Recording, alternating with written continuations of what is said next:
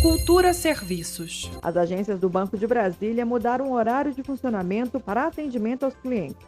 O objetivo é proteger empregados e clientes da pandemia da Covid-19. Entre 9 e 10 da manhã, o atendimento é exclusivo para o público prioritário, que abrange pessoas portadoras de deficiência, os idosos com idade igual ou superior a 60 anos, as gestantes, lactantes e pessoas acompanhadas por crianças de colo. No horário das 10 da manhã às 2 da tarde, o banco fica aberto para atendimento aos clientes em geral.